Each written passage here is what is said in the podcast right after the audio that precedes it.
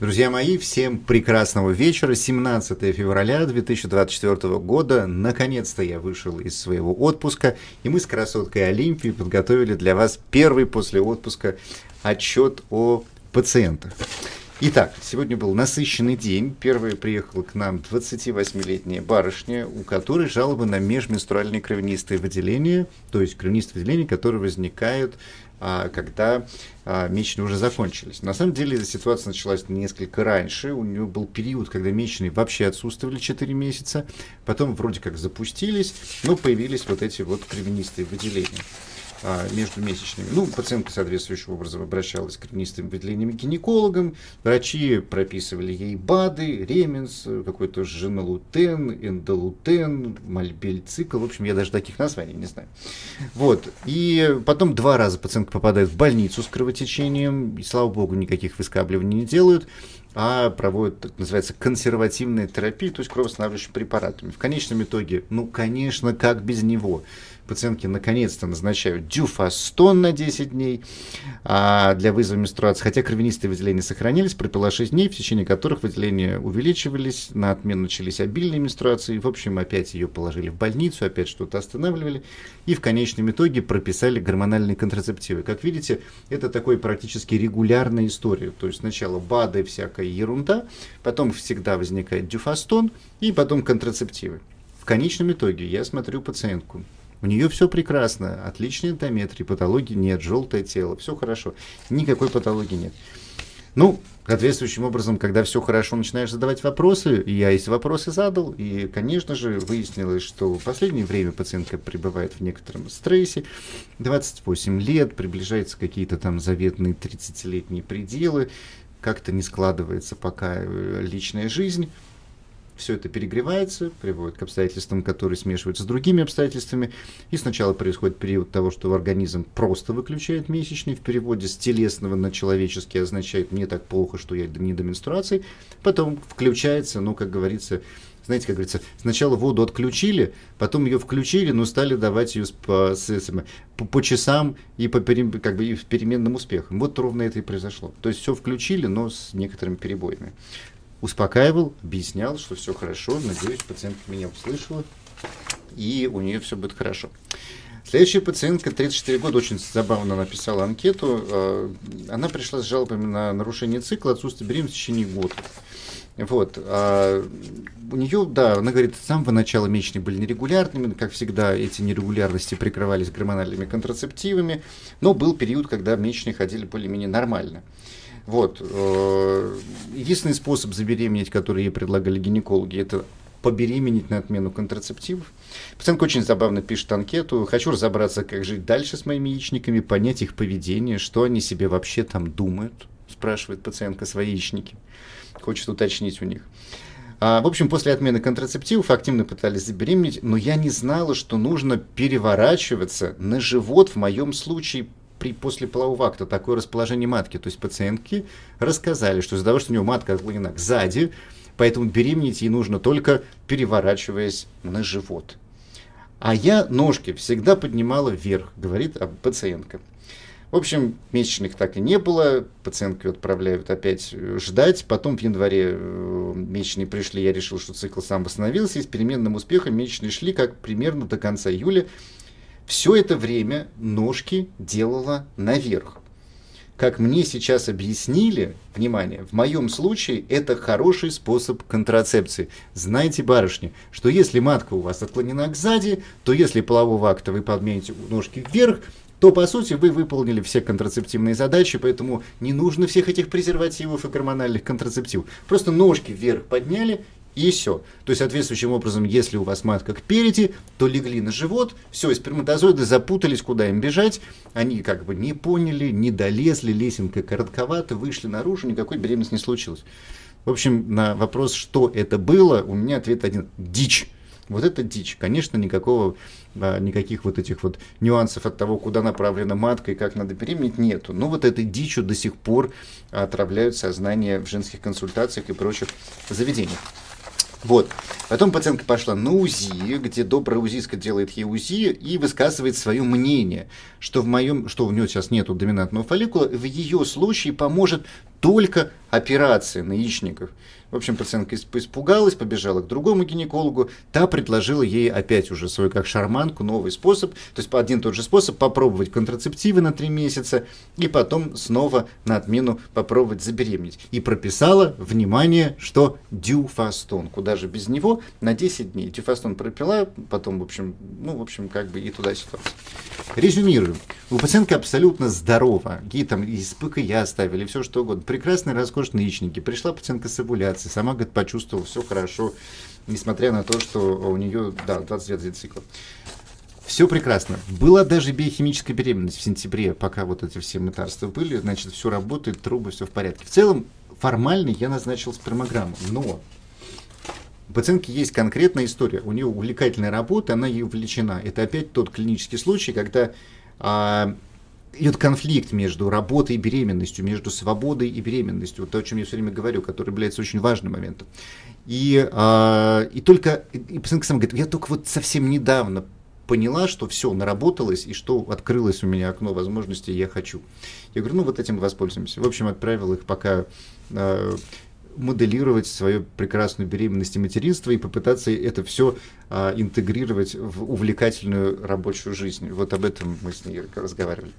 Следующая пациентка 42 года, обильные менструации. У нее трое родов, и вот после последних родов у нее обильные менструации. Она приехала с миомой матки. Миома матки у нее вот такая вот узел практически, э, сколько получается, 7 сантиметров по задней стенке, занимает всю заднюю стенку, обильные менструации. Пациентка больше планировать беременность не собирается. Спросила, можно ли делать эмболизацию. Соответствующим образом, ей, конечно, уже рассказали, что нет, не поможет, все плохо, надо э, каким другим методам. Эмболизация здесь подходит идеально, и поэтому пациентке была рекомендовано сделать эмболизацию маточных артерий. И, в общем и целом, она довольно поехала, понимая, что, да, наконец-то она поняла, что ей надо сделать. А дальше приходили э, мои повторные пациенты, периодически буду про это тоже рассказывать. У меня есть пациентки, у которых э, нет месячных долго, потому что они занимаются спортом, и, э, и вот как бы э, это их реакция, и в определенном смысле это тоже реакция тела, потому что они не только очень активно занимаются спортом, но это их выбор пока сейчас. Поэтому у нас длительная функциональная гипоталамическая аминорея уже несколько лет. И вот они пришли с тем, что, ну, обычно обычный контрольный осмотр, но в какой-то момент у них а, начало а, болеть мышцы, случилась слабость, и они с этим побежали к невропатологу. Невропатолог из новых, который, значит, как бы анализы по площадям, исследования во все места, и нашел, что у них какой-то сниженный железо, у них, э, в общем, все плохо, назначил их этот безумный лейнек капать, э, поднимать уровень железа, хотя я по анализам смотрю, что у них все показатели были в норме, из чего бы им вдруг терять железо, у них несколько лет менструации нет. В общем и целом, э, все они это прокапали, и все у них стало лучше, и силы почувствовали. Я говорю, да не, нет, это не то, это не то, это не про то, что вы, у вас все это происходит. Я говорю, что случилось? Они говорят, ну да, вот мы прям почувствовали слабость, упражнения делаем, не получается, все очень а, трудно. Я говорю, давайте подумаем, а что произошло в этот момент? Они говорят, ну да, мы вот занимались одним, решили заниматься другим, поняли, что это входит в их, а, ну полностью ломает то, что у них было, и им особенно не нравится этим заниматься, им пришлось изменить свое тело, а, изменить качество тренировок и все остальное, то есть ломало то, что им было приятно и то, чем они привыкли. И в конечном итоге они оттуда вышли, перестали этим заниматься, занялись тем, что им нравится, и все прошло. То есть то, что с ними происходило, было классические истории фибромиалгии, которая возникла как реакция на то, что они заставили себя пойти туда, где им не хотелось быть, и потом э, просто случилось вот это плацебо-лечение, которое совпало с моментом их выхода из этой ситуации. когда они вернулись туда, где им э, сейчас нравится и хорошо, все стало на свои места.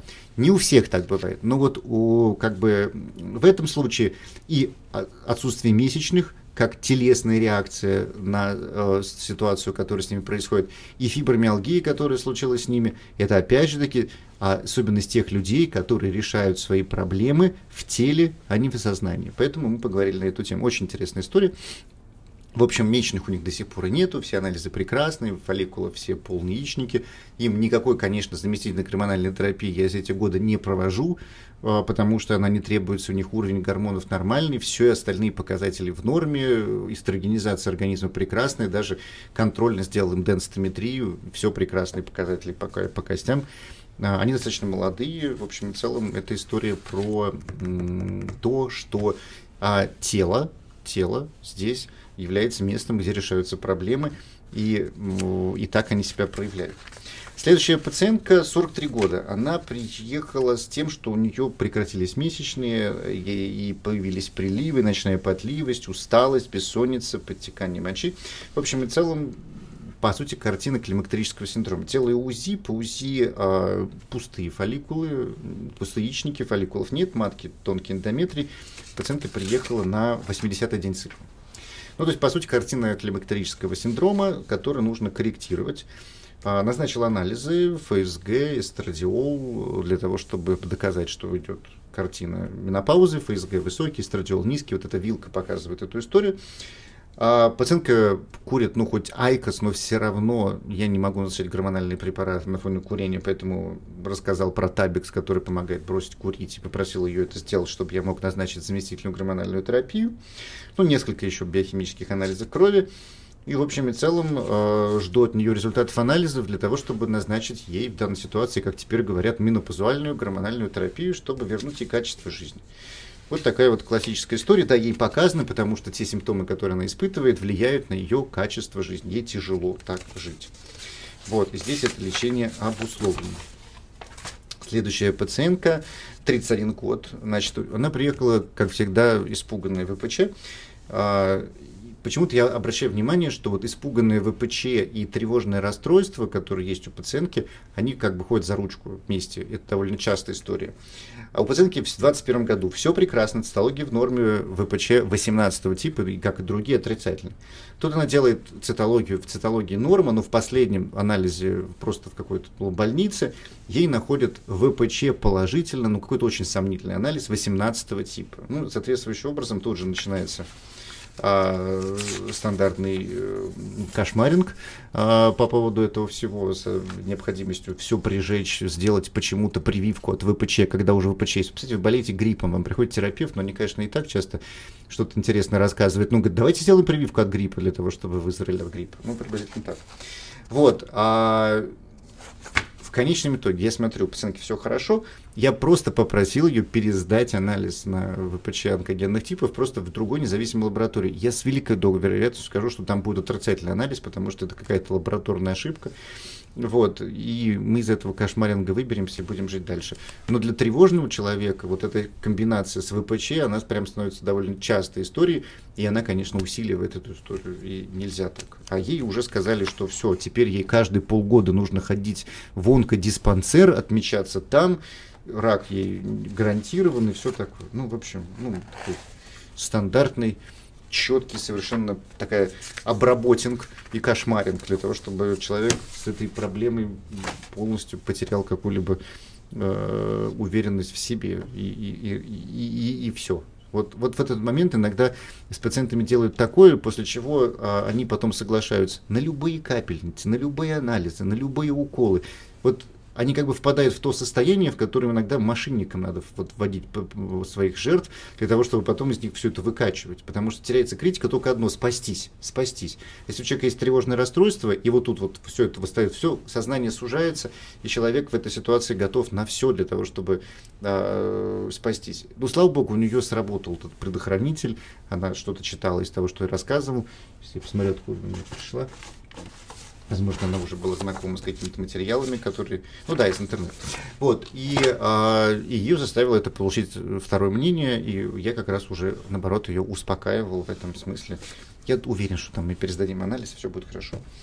37 а, лет следующей пациентке, она приехала с тем, что у нее на протяжении года появились кровянистое выделение. То есть, то нет, функциональный кист образуется, даже выскабливание сделали, в общем, такой год с дерганными месячными, с постоянными кровотечениями. Ну, сейчас ей последний раз назначили регулон, это контрацептив, на нем вроде все хорошо, сейчас жалоб нет. А у нее уже была операция по поводу эндометриозной кисты правого яичника, от яичника практически ничего не осталось, но левый нормальный. И сейчас при осмотре у нее есть аденомиоз, эндометриоз матки второй степени, ну то есть не первый, там еле-еле, но второй. И две маленькие эндометриозные кисты в левом яичнике, совершенно такие неинтересные, 14 а, на 11 мм, 13 на 8, больше ничего.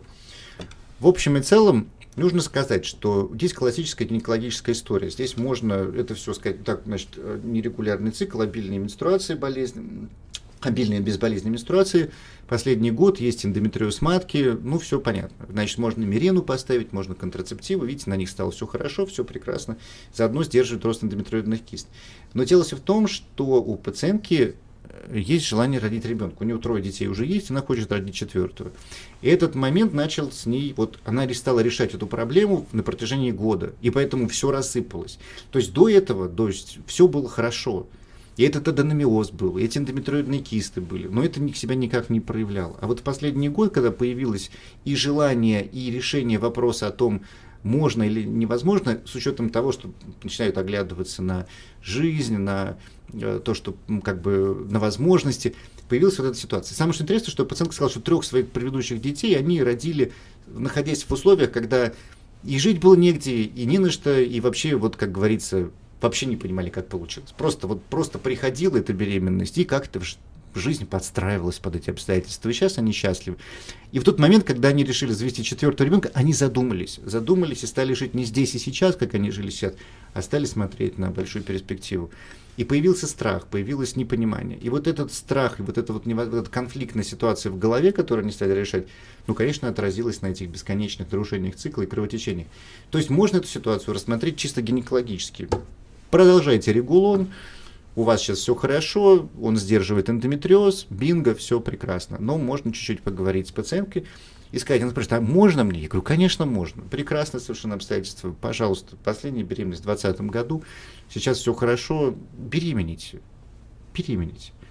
И, и вот я говорю, вот это будет даже лучше. Поэтому она говорит, ну просто отменить контрацептивы. Я говорю, пейте фолиевую кислоту, отмените контрацептивы, беременните. Но только для этого нужно сначала начать жить здесь и сейчас. Вот как вы всегда жили, как вы наслаждались жизнью и родили трех прекрасных детей, вот здесь и сейчас. И вот попробуйте тоже попробуйте жить здесь и сейчас и, и, и сделать то, что вы хотите. Вот такая интересная житейская ситуация, которая, может быть, кого-то э, заставит увидеть в ней себя.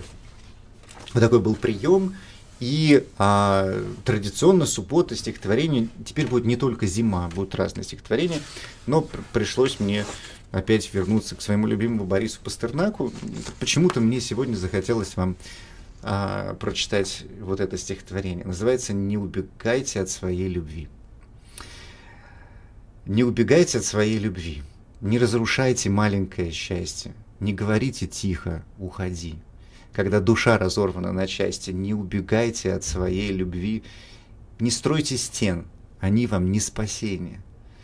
Себе не лгите, что свободны вы, кто любит, обречен на заточение. Не убегайте от своей любви, дарите счастье тем, кто рядом с вами. Не позволяйте зависти и лжи овладевать вдруг вашими сердцами. Не убегайте от своей любви и никогда ее не оставляйте – и даже если стерты все следы, любите, верьте, только не теряйте.